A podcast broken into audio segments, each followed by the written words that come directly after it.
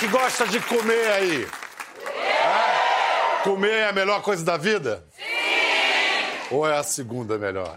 Ah, olha, hein? O que eu sei é que sem comer, ninguém come ninguém nesse segundo sentido. É.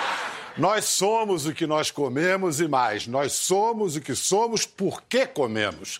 Porque nossos tataravós lá da savana africana aprenderam a usar o fogo para cozinhar, o que foi uma grande e decisiva vantagem evolutiva. Como concluiu o antropólogo Claude Lévi-Strauss, estudando os índios brasileiros, Cozinhar é a atividade que converte a natureza humana em cultura. As refeições nos alimentam em vários sentidos, enchem a barriga e o coração, num gesto de convivência presente em todas as culturas e que aproxima também as mais diversas culturas, às vezes de povos inimigos.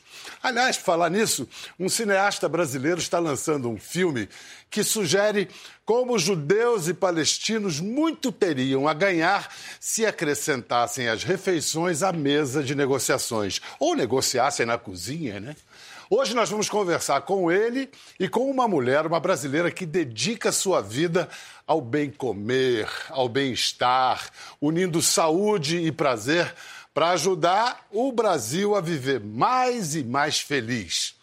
Claro que os dois adoram comer, mas adoram principalmente pensar sobre a comida em todas essas dimensões histórica, social, política, cultural, afetiva, gastronômica. Ai, que fome que essa conversa vai dar. Recebam Rita Lobo e Fernando Grosstein Andrade. Muito bem-vindos. Muito obrigada. Rita, quantos livros você já tem, sem contar o. Sem contar o, sem contar o, o Só para Um, que é. É, espero que venda mais do que para uma pessoa, mas é Isso. é para que não, que não, quem é, mora sozinho. Para que não entenda errado o título, né? Você tem muitos livros já. É, acho que esse é o nono. Nono. Nono. Esse é o Só para Um. É. Alimentação saudável para quem mora sozinho. Exatamente. O que às vezes vale até para quem não mora sozinho, mas mora dois e chega é, um numa hora. Ou mesmo, o que eu aprendi lançando esse livro é que tem uma situação também que, mesmo numa família com mais gente, tem momentos em que você está sozinho, tem momentos em que você quer comer alguma coisa que as outras pessoas é, não querem. Mas o legal desse livro é que nesses quase 20 anos, é, desde o lançamento do, do Panelinha, a gente foi entendendo que os obstáculos para a gente manter uma alimentação saudável são muito diferentes nas diferentes fases da vida. Mas a bandeira que você sustenta e apresenta em todos os seus livros é essa uhum. de que é importante fazer a comida em casa. É muito importante. A, a cozinhar, se a gente parar para pensar assim, é a única ferramenta que nós temos individualmente para combater esse sistema alimentar que privilegia os ultraprocessados. Ultraprocessados são aqueles alimentos, digamos assim, feitos e temperados na fábrica, são os alimentos que são é, cheios de aditivos químicos e que hoje a gente sabe são diretamente o consumo desses ultraprocessados é diretamente ligado ao aumento da obesidade não só no Brasil, no mundo. Qual a diferença entre os processados e os ultraprocessados? É bem fácil de entender. Você vai na feira e compra um abacaxi. Esse é um alimento in natura. Uhum. É um abacaxi. O abacaxi, numa fábrica, foi cozido em açúcar e foi enlatado. Mas dentro dessa lata ainda tem um abacaxi. Ele foi processado.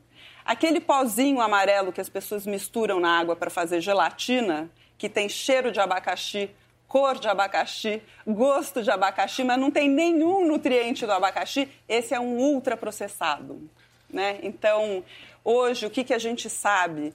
Que à medida que os seres humanos foram se afastando da cozinha, os índices de obesidade foram crescendo. Agora, para complicar ainda mais o quadro, essas comidas super processadas são mais baratas e mais práticas. É, é tem essa o prático é assim, a, cozinhar deixa de ser prático quando você compara com não cozinhar. Só que a gente viu que cozinhar não deu, que não cozinhar não deu certo. Então, não adianta a gente querer voltar para o tempo dos nossos avós. Não adianta a gente querer viver olhando para trás. A gente sabe que a gente sim deve comer comida como no tempo dos nossos avós, mas a gente tem que olhar para frente. Como que a gente faz isso? A alimentação até hoje ou cozinhar até hoje, foi considerado uma coisa desimportante, quase que irrelevante, tanto que era assunto da mãe, da avó, da empregada, da escrava, não é? A partir do momento que a gente entende que não deu certo, que a gente precisa cozinhar, então esse tem que ser um assunto da casa, da família, das mulheres e dos homens, das crianças. É, não adianta a gente achar que a mulher tem que ser responsável pela alimentação da casa. Isso não vai dar certo. Eu protestaria, porque eu, eu adoro ficar frente aos fogos ali, inventando coisas, e sei que o Fê também gosta. Ou você faz só por consciência alimentar, Fê? Não, eu. Para mim, cozinhar é um gesto de amor. É, é, quando você tem. Acho que todo mundo tem aquela conexão emocional do dia que estava doente, a mãe fez uma comida que ajudou a, a, melhorar. Em muitos lugares é o caldo de galinha, em outros é o, o macarrão com queijo. Então, é, eu acho que cozinha tem tudo a ver com afeto, é, a forma com que a, que a, comida é feita, com que os ingredientes são comprados, cozinhados. Você percebe quando alguém fez aquilo ali com raiva, com pressa. E eu concordo muito com o que a Rita está falando, que isso sem, sem, sem querer reflete injustiças sociais. Então, você pega, por exemplo, algumas regiões dos Estados Unidos as camadas mais pobres só têm acesso a fast food. Que nem, é uma comida. Nem precisa ser só nos Estados Unidos, é, aqui também. É, é, mas lá é mais grave ainda, é, né? É. E você, eu estudei muito a questão das drogas por conta do Quebrando Tabu. Uhum. Tem comida que vicia tanto quanto ou mais que droga pesada. Uhum. Né? Existem revistas é, científicas que estabelecem relações de vício com a, a, a, certas comidas, com fast food, com cocaína, com, com heroína. Quer dizer, acaba sendo também uma forma de injustiça social, uhum. né? Mas tem aí uma outra questão que é o seguinte: é bom você falar dos Estados Unidos porque a realidade no Brasil é bastante diferente. Os americanos não têm um padrão alimentar tradicional balanceado, saboroso e acessível como o nosso. Feijão. Eles não têm eles não têm o arroz é com feijão. Eles não têm. E hoje no Brasil continua sendo mais barato comer comida de verdade baseada nesse nosso padrão, nessa nossa dieta brasileira, o arroz com feijão, do que manter uma alimentação baseada em ultraprocessados. Um, um exemplo bom para mostrar isso é que nos Estados Unidos você pede uma, uma limonada, a pessoa traz um negócio e fala, não, mas eu quero fresca. Ele traz a garrafa e tá escrito fresco. Muito bom. Aqui no Brasil, o cara pega o limão e espreme. Faz muita diferença. Escuta, o Fernando é um cara que contribui muito para o debate público brasileiro, escrevendo... Você ainda escreve na Veja, né? Na Veja, na, na Veja, Folha. Na Folha. E tem o canal dele, onde ele, na internet, onde ele também discute várias questões e já falou da questão do fast food. Você vai naquela festa de criança clássica e tem aquele buffet infantil com batata frita, doce, chiclete, bolinha de queijo, hambúrguer, pizza. Você sabia que fast food vicia mais do que cocaína? Quem está falando isso não sou eu, é a revista Lancet, que é uma das revistas médicas de maior prestígio. Fica a pergunta: se o fast food é tão perigoso, por que, que ele faz parte tão grande da dieta principal de muitas pessoas? Ah. Ah. Por quê? Por quê? O que, que isso diz sobre os nossos tempos, né? Isso diz, não fala só da comida, fala de toda a nossa cultura, né? A civilização é, ocidental. É, eu acho que quando eu falei de amor, na verdade, é no sentido mais amplo, porque o que está por trás de tudo isso? O lucro a qualquer preço. É. Né? Obviamente que a gente vive numa, numa sociedade capitalista, todo mundo uhum. tem conta para pagar, mas tem formas e formas de, de, se fazer isso. O arroz e feijão é perfeito, é um negócio que não é, é, não é caro, não é do outro mundo e é saudável e você consegue comprar em quase todo lugar no Brasil. Você está morando em Los Angeles, você faz feijão com arroz? Eu faço, todos os dias. Tem um Caramba. supermercado brasileiro lá, eu vou lá, compro um feijão brasileiro, não pode falar marca aqui, compro um arroz brasileiro. Feijão preto? Feijão preto, feijão carioca, é, é, palmito, aqueles sucos de polpa é, congelados do Nordeste. Eu levo, levo, tudo para casa e ainda planto algumas coisas para comer. Que beleza. Abóbora, né? Do, doutora Rita, quais são as virtudes desse prato típico brasileiro? Arroz, feijão, ah. proteína animal, pode ser bife, pode ser peixe, pode é. ser é, frango. E bom, batata frita não, né? Já, não já... dá, né? É. Por que não? Ah, legumes, salada. Salada. Olha, vamos pensar no seguinte: obrigada pelo doutor. De médico eu só tenho a letra. Mas nesse tempo todo trabalhando com alimentação, a gente. É, no Panelinha aprendeu muito mesmo com um, um, grupo chamado NUPENS, que é o Núcleo de Pesquisas Epidemiológicas em Nutrição e Saúde, que é da USP. Então, todo o nosso trabalho nesses últimos anos tem a consultoria nutricional e científica desse grupo. Então, a gente aprendeu o seguinte: esse prato feito, que tem ali o arroz, feijão, as hortaliças... Atende a Às vezes o macarrão também, né? Então, vou te contar o seguinte, que no fundo isso é uma dieta que foi sendo desenvolvida no decorrer de centenas de anos e se não fosse perfeita a gente não estava aqui. Os problemas que a gente tem hoje de nutrição no Brasil, eles não têm nada a ver com os nutrientes dessa combinação. O problema é que a gente está deixando de comer arroz com feijão. Então, o que, que a gente tem? De um lado, o arroz e o feijão. O feijão tem 19 dos aminoácidos que formam uma proteína. Adivinha o que o arroz tem?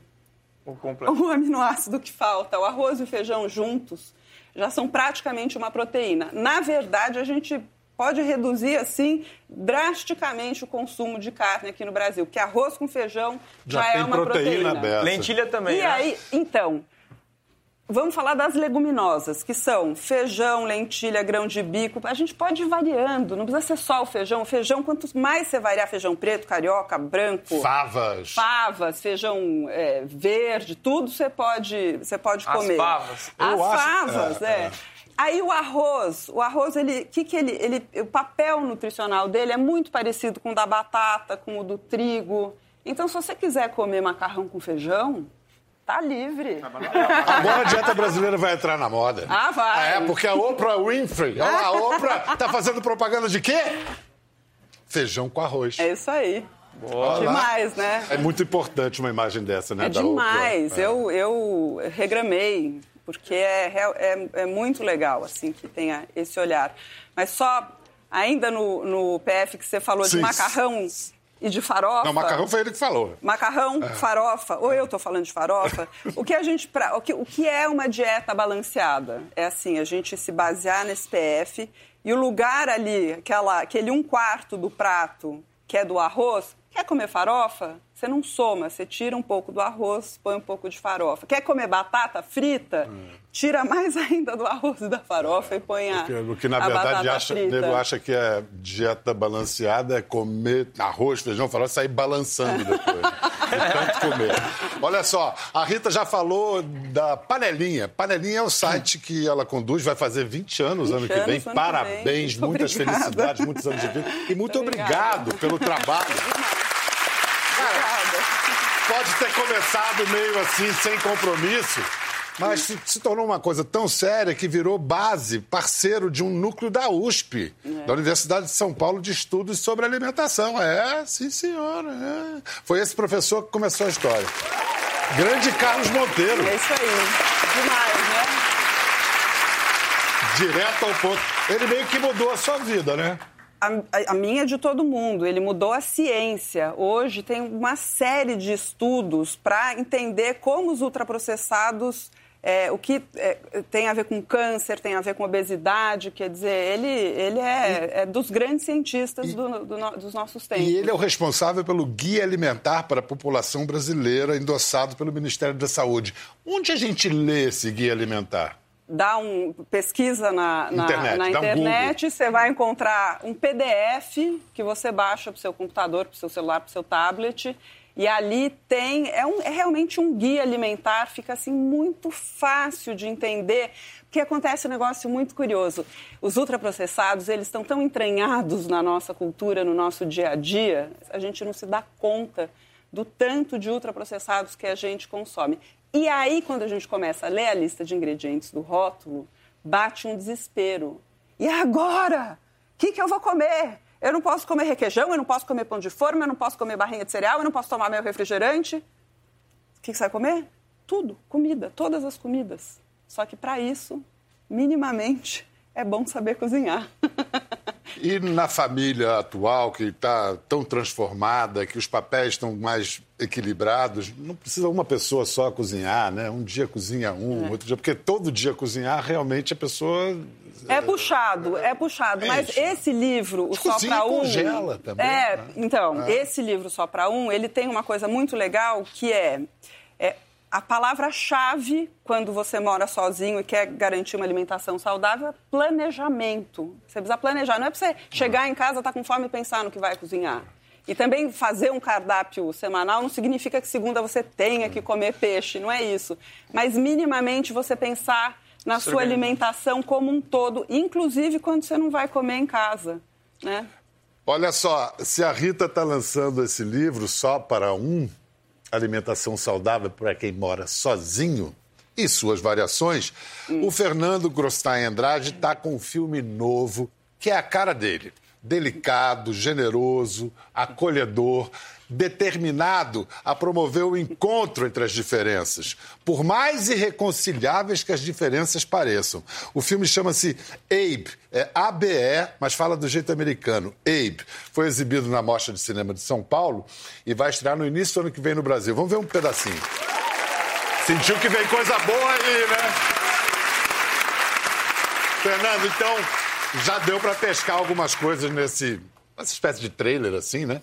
Faz um resumo da trama pro pessoal. Bom, o filme conta a história de um menino de 12 anos chamado Abe, do Brooklyn, Nova York, que cozinha para unir a família. É metade de origem palestina e metade de origem israelense. E dá tudo errado. Aí ele decide dar uma escapadinha de casa, tá naquele momento de idade, é, 12, 13 anos, é, e vai numa feira de comida, uma feira gastronômica, e encontra um chefe brasileiro chamado Chico Catuaba e que mistura sabores para unir culturas. É, e ele é interpretado pelo nosso querido e grande Seu Jorge. É, que Muito bem mim, interpretado a, a propósito. É. é. o filme levou 13 anos para ser feito. Foi escrito por mim, com um argumento do, junto com Tomás Souto Correia e o roteiro de dois roteiristas palestinos. Então já teve no próprio grupo uma, uma diversidade. É, o nosso protagonista é o Noah Schnapp, que talvez as pessoas conheçam pelo Stranger Things. Uh, e eu estou muito feliz, porque que foram... tá um espetáculo no filme, né? Ele Você gostou? Ah, demais. Tão lindo, né? Demais. E eu acho que tem uma coisa muito bonita que é esse personagem do seu Jorge, a, a ideia de Brasil aparece no filme de uma forma muito linda, né? Como é. se é para misturar, nós já somos misturados e nós podemos oferecer esse exemplo para o mundo, não é isso? É isso. Eu acho que assim as pessoas falam, ah, mas porra, Israel e Palestina, isso é uma coisa tão é, às vezes circunscrita a. Circunscrita, acho que eu errei a palavra. Tá certo. Tá certo, Uf, valeu. É, mas acontece o seguinte: aqui, quem está animado para uma ceia de Natal e encontrar aquele parente que votou errado e o outro que não encontrou, né? E é começar aquele momento indigesto. Então, assim. Tem, uh, acho que todo mundo na família vive uma, uma, uma polarização, gente que pensa de um jeito, gente de outro. Infelizmente, o, o Google e o Facebook, eu acredito que nos devem explicações, porque é, é, com, a, com seus produtos enfraqueceram a democracia no mundo inteiro, inclusive no Brasil. E é, voltando a falar de cozinha e amor, eu acredito que é muito mais fácil você resolver qualquer problema, qualquer disputa que você tem é, em vez de ser no grupo de WhatsApp da família, que é, digamos, um desintegrador familiar. É numa mesa de refeição. Uma mesa de refeição, com uma comida gostosa, se possível, uma música do seu Jorge, uma coisa feita com um coração, com calma, falando, porque. Assim, o ser humano pode ter aquilo, pode despertar o pior, né? No trânsito, quando vem alguém, dá uma fechada, está atrasado para levar o filho no médico e tal, sai aquele monstro, né? Uau! Mas também tem aquele momento lindo da gente que é é, a solidariedade de ajudar uma pessoa a atravessar a rua, de fazer um gesto de caridade, de cozinhar, de dar a mão, de pegar um amigo que está caído na vida e levantar, né? Então, uhum. a pergunta assim, como é que a gente desperta o pior? Como é que a gente inverte a lógica da nossa sociedade de ser governada pelo medo, pelo pavor, né, pela uma coisa punitiva e coloca nosso registro na esperança, né, nos grandes líderes, no Churchill, no Obama, é, é, como é que a gente consegue é, nos reconectar com a nossa humanidade. Porque, no fundo, Rita, a gente está falando exatamente da mesma coisa. Quando você está falando uhum. dos ultraprocessados, a gente está falando de empresas que estão colocando lucro Sim, é acima da saúde coisa. das pessoas. É, exatamente. Né? Quando você está colocando empresas de internet que estão só preocupadas em gerar valor aos acionistas, botando todo mundo para brigar através dos seus algoritmos, uhum. é a mesma coisa. Sim. Então, assim, parece às vezes papo meio, meio na naíra, meio, ah, não, com baiá, vamos dançar. Não é isso. Uhum. A gente não pode perder o que tem de mais bonito na gente, que é o nosso aspecto humano. E uhum. o peso dos símbolos é muito transformador. Vamos aplaudir. O peso dos símbolos é muito transformador. Existe alguma cultura em que nas refeições as pessoas comem de costas não umas existe, para as outras? Não existe. E eu acho que essa história do, do... Eu, obviamente, como esse é o meu assunto, eu, eu penso muito uhum. né, sobre cozinhar, sobre É, e, e, eu fico também pensando assim, a gente está perdendo um pouco da nossa humanidade ao abrir mão de cozinhar, ao abrir mão da mesa em família, ao abrir mão disso, né? De, porque o, a mesa, ela não é só o lugar da gente alimentar o corpo, ela é o lugar da gente alimentar as relações, é o lugar da gente é, aprender a ouvir, aprender a falar, aprender a discutir. Tirar o isso. som do celular, virar para baixo, não, não, usar durante a refeição. Aliás, eu tô mal feliz que ninguém Etiqueta tá básica, hein, gente? A, a pesquisa para o Wabe levou o Fernando e a diretora de arte do filme, a Cláudia Calab, para Israel e para a Palestina também. Você, mãe, mãe judia, judeu, é, foi lá fazer essa pesquisa. E vai virar um documentário de tão boa que ficou a pesquisa. E nós temos. O documentário ainda vai ser montado, não está é, pronto, é, tá, né? Está sendo montado. É um documentário que eu, que eu e a Cláudia dirigimos juntos. Uhum. É, e que a gente arrancou um pedaço da ilha. Nem sei se é isso, mas como assim a gente gosta de dividir nos processos criativos processo criativo do Web, eu dividi no meu Instagram, dividi no Instagram do Web, dividi todo o processo. Ah, você foi dividindo tudo? Tudo. É? Antes, do, é? antes, do, filme estar tá pronto no meu, é. no canal de YouTube, então agora a gente está fazendo isso aqui com a galera da, da, comunidade do programa com Bial. Mas conta por que, que você gosta de. Porque é, você vai dividindo com as pessoas. É, é tão difícil fazer um, um, um filme, mas é tão difícil. E aí você tem uma turma que ali vai te seguindo, te acompanhando, que já vai dando uns comentários, que já ah. são umas pistas, entendeu? Uhum. Aí quando você chega com um produto para colocar no mercado, você já tem uma Mas é um já, pouco... Você vai, ah, é botando, mais... vai botando o pé na água, né? Sei. Temperatura. Não, eu queria entender se é mais pela construção da comunidade ou realmente como pesquisa, sabe? É, Porque é... eu uso demais as redes sociais, mas como pesquisa. Esse livro aqui, a gente ficou um ano conversando com as pessoas ali para entender quais eram os dilemas, as dificuldades, os obstáculos para elas entrarem na cozinha. Né? Por isso que eu perguntei. Tem nome provisório o documentário? Tem, Sabores de Abraão. Então, direto da ilha de edição, Sabores de Abraão em progresso. Ai, ai, ai, ai, ai, ai, ai. Diz que a gente vai ficar com fome. Olha só, Rita, um dos livros que você, a sua editora publicou é do Otto Leng, é. aquele chefe israelense, sócio de um palestino, casado Isso. com um palestino Não, é também. É, ah, um outro, marido, é, marido também. Todos são de Jerusalém. É. é ingênuo pensar que a mesa de refeições, juntar todo mundo, é uma boa maneira de começar a tentar vencer conflitos? o, o Otto Leng diz que, a solu... na opinião dele, a solução para o Oriente, Me... Oriente Médio vai vir de um prato de hummus, né? que é aquela pasta de grão de bico que uh, os judeus chamam de hummus e os, os palestinos chamam de hummus. E... Tem essa cena no que, filme aliás, e que é, tem uma... Eu não acredito muito nessa ideia. É, não, eu também não acredito nem um pouco nessa ideia, mas eu acho bonitinho. É. Quando você falou de, da cozinha e do amor, eu fiquei me segurando assim, porque eu tenho, eu tenho é, eu tenho. Eu não sei se eu gosto muito dessa. Sentimentos ambivalentes obrigada, a respeito disso. Obrigada. Porque eu acho que essa ideia do, né, do amor na cozinha, essa coisa, ela é, ela é um pouco para colocar uma culpa na mulher que não cozinha para o filho, sabe? E eu acho que a cozinha do dia a dia. Era, mas ela, não, é ela não tem. Ela, não, eu sei que não, mas eu, eu eu, eu acho que é legal a gente Importante falar disso isso, também, claro. porque essa ideia, assim, de que cozinha é... Não, cozinha é, assim, é muito trabalho. É. é. cansativo, requer planejamento, conhecimento, é pensar no que você vai cozinhar, ir ao mercado, é, organizar a cozinha, cozinhar, arrumar a cozinha. Não, não pode ser uma coisa de uma pessoa só.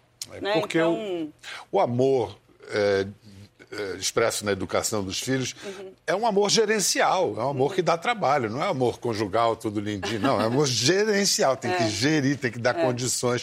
É. Rita, eu sei que você também tem origem judaica e que uhum. você só descobriu isso já adulta.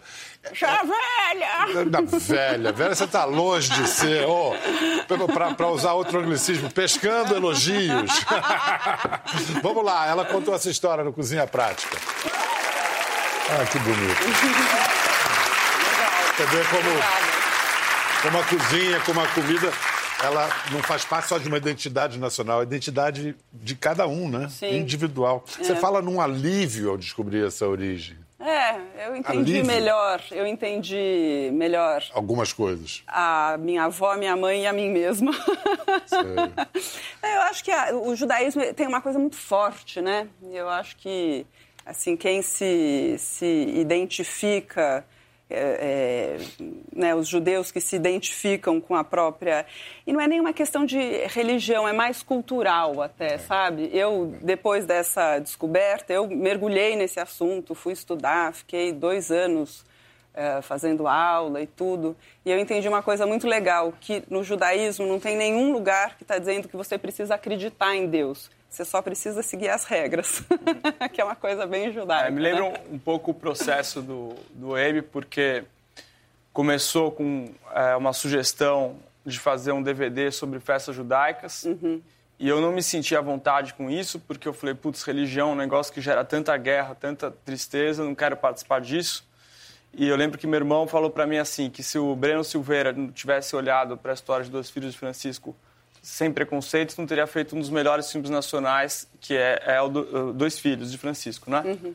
É, e aí eu, eu li um livro do Joseph Campbell que chama Transformando a Metáfora Religiosa, Tu És Isto, em que ele falava que o problema da religião é quando você olha ela de forma literal. Uhum. Quando você olha a religião de forma metafórica, ela acaba sendo uma janela poderosa para muito conhecimento acumulado da, da, da humanidade uhum. em muito tempo. Então, eu fiquei pensando também nos meus avós, que são é, refugiados de guerra, o quanto era importante para eles juntar a família ali. E comecei a imaginar o que, que seria, é, se, como é que seria a vida de, um, de uma pessoa que não tivesse isso. Uhum. Eu sou metade de origem católica, metade de origem é, judaica. É, troquei a minha e você, parte. E você se considera o quê? Putz, isso é uma boa pergunta. Acho que precisa de um programa inteiro, mas... É, Ateu. Eu, Agnóstico. Eu, olha, eu tenho minha espiritualidade, uhum. tenho dificuldade com alguns fã-clubes religiosos uhum. é, e tenho, eu assim, gosto de ouvir líderes religiosos como é, para uhum. ouvir ensinamentos, filosofias e cultura. Uhum. Mas me, realmente eu detesto quando a religião é usado como instrumento obscurantista uhum. para doutrinar pessoas, para bater carteira de quem tem pouco dinheiro, é, e, e, manipular os outros e tal. Então, eu, eu, me considero judeu do ponto de vista étnico, cultural, eu fiz bar mitzvah, mas isso não significa necessariamente é, acreditar em tudo que está ali. Por exemplo, uhum. na Torá está escrito que os gays têm que ser apedrejados até a morte. Eu sou gay, como é que eu vou achar isso legal, entendeu? Uhum. Então, realmente, eu acho que precisa, as coisas precisam ser interpretadas, uhum. mesmo para os católicos. O, o, Paulo de Tarso, São Paulo, que dá o nome à nossa cidade, escreveu na Carta aos Coríntios diversas é, é, palavras homofóbicas que são responsáveis pela morte de muitas pessoas. Uhum. Eu acho que isso é o sentimento cristão? Não. Eu acho que se Cristo tivesse aqui, ele estaria do lado dos nós gays, estaria do lado dos favorecidos, dos índios, das prostitutas, estaria nos defendendo. Uhum. Então, é por isso que eu acho que tem que tomar muito cuidado de como a mensagem religiosa é lida e interpretada. Uhum. Rita. Bom.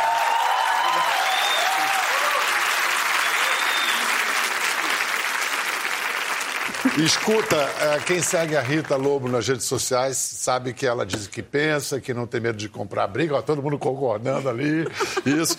Então, Rita, você já se arrependeu de alguma, aspas, treta? A resposta em instantes depois de um rápido intervalo. Bem-vindos de volta! Está provado e pode não ser melhor que comer, mas quase tão bom quanto comer falar de comida, né? Uh, gostoso. Estamos aqui falando sobre isso com Rita Lobo e Fernando Grosstein Andrade que já criou o próprio fã-clube aqui. Olha os exemplos da Rita Lobo no Twitter, vamos ver. Por que você não ensina maionese com óleo de coco e iogurte em vez de gema e óleo? Porque não é maionese, trate seu dito. É, direto ao ponto, digamos assim, né?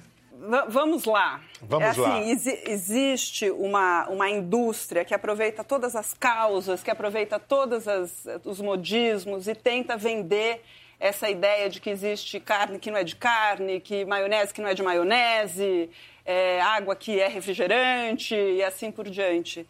E de onde eu estou enxergando isso, assim, eu, há, há mais de 20 anos é o meu assunto, eu estou olhando isso. Assim, quando alguém vem e me fala assim, ah, dá uma receitinha de maionese com óleo de coco e sem gema, assim, ó, oh, isso, desculpa. Não, não existe. Não existe, não tem. É, faz um programa com uma ceia fit, por favor. Rita Help. Passa o ano todo ensinando a cozinhar para que as pessoas ganhem autonomia e é façam minha melhores voz. escolhas. Ou seja, excluam ultraprocessados e comam preparações culinárias caseiras, seguindo um padrão tradicional de alimentação. Não vai ser no Natal que eu vou propor uma fit, né? Mais ou menos isso? É, O tom era ah, esse? Não, o tom Não. é só, só a primeira parte. Eu amo aquela, aquela música parte. que é Ei, Pugliese, deixa eu comer maionese. Fazer comida para si e para a família é requisito básico para qualquer pessoa. Eu não casaria com uma mulher que não cozinha. Ô, rapá! Machão. Eu não casaria com um homem que não sabe cozinhar. uh, beijinho no ombro! Arrepender, não se arrependeu. Já vi que não, né? Eu respondo porque eu acho que ele ele ele está ali ilustrando o que muita gente também pensa e a gente precisa revisar assim esse esse tipo de raciocínio que ah eu não gosto de lavar louça, eu não gosto de cozinhar, eu não gosto de não, não tem, eu não gosto. É assim, faz para você conseguir ter uma vida plena, saudável, você precisa aprender a cozinhar. O que me traz a pergunta sobre redes sociais e a distopia que virou a relação entre as pessoas nas redes sociais. Esse pessoal que deriva prazer de ficar se ofendendo, se ameaçando. Em torno de que mesa eles deveriam se encontrar cara a cara? O que, que você acha, Fernando? Churrasco, pizza, sopa de pedra? Bom, eu acho que a primeira coisa é sem plateia, porque quando você está, por exemplo, no, no, no Facebook, começa uma discussão, começa a despertar uma coisa que a pessoa está respondendo aquilo para o outro, né? Então, é, por exemplo, né, o, o- tem um congressista, Osmar Terra, que está querendo colocar uma, uma, uma regulamentação nova. Ex-congressista, ministro, e um É. ministro poderoso. Isso, está querendo cidadania. colocar uma regulamentação para impedir que a Ancine financie, participe, é, é, colabore com, com filmes LGBTs. Eu adoraria convidar ele para almoçar. E o que, que você serviria para ele? Olha, eu não sei, é, acho que faria um macarrão. não olhe com- pra mim, né? Macarrão com molho de tomate, mas eu, eu adoraria poder ter a oportunidade de conversar com o ministro para falar assim: ó, sou gay, tenho vários amigos gays, é, abre a cabeça, ninguém vai querer conversar, converter o senhor a deixar de, de ser o que quer que você seja, hétero e tal. Estamos aqui, você está aí, está tudo certo, a gente pode conviver em, em harmonia. E, e acho, que, acho que é uma boa, de verdade, entendeu? Você poder se aproximar e conversar com as pessoas. É, pode, pode ser ingenuidade? Pode ser, talvez, mas eu acho que eu, eu- eu prefiro acreditar nisso do que ficar nessa, ne- nessa, com- nessa escalada de, de ódio e raiva, entendeu? Porque às vezes a pessoa tem esses, esses, esses preconceitos todos porque não conhece, porque não tem oportunidade de pegar, sentar, conversar. Muito entendeu? provavelmente por É, isso, e- né? É, exatamente. Aí eu, acho que, aí eu acho que a comida tem um papel, assim, importante. Rita, você que, que, que você sugeriria num, numa refeição para unir gente, para unir opostos? Ixi, precisa ser uma coisa que os dois. Eu acho que o importante é pensar em uma coisa que os dois gostem, né? Para mostrar que, mesmo sendo totalmente diferentes, a gente pode gostar de coisas em comum e tem coisas que a gente não gosta. E, assim, eu acho que é um pouco perguntar ali o que, que você gosta de comer, o que, que você gosta de comer e fazer um. Eu, iria por aí. Eu acho ótimo. E a sobremesa, uma colher só. Isso é bom, essa é Boa, boa, boa. hein? Ah, isso é importante. Que romos que nada, é uma colher só que vai Uma colher só. Mas, Vai ó- ter que comer a babinha do outro. Pedro, acho que a melhor resposta que eu posso dar para essa pergunta está no Abe nas cenas finais. É isso. Gente, que delícia conversar com Fernando Grostain Andrade, Rita obrigado. Lobo. Muito obrigado. Saboroso! Até a próxima! Gostou da conversa? No Globoplay você pode acompanhar e também ver as imagens de tudo que rolou. Até lá.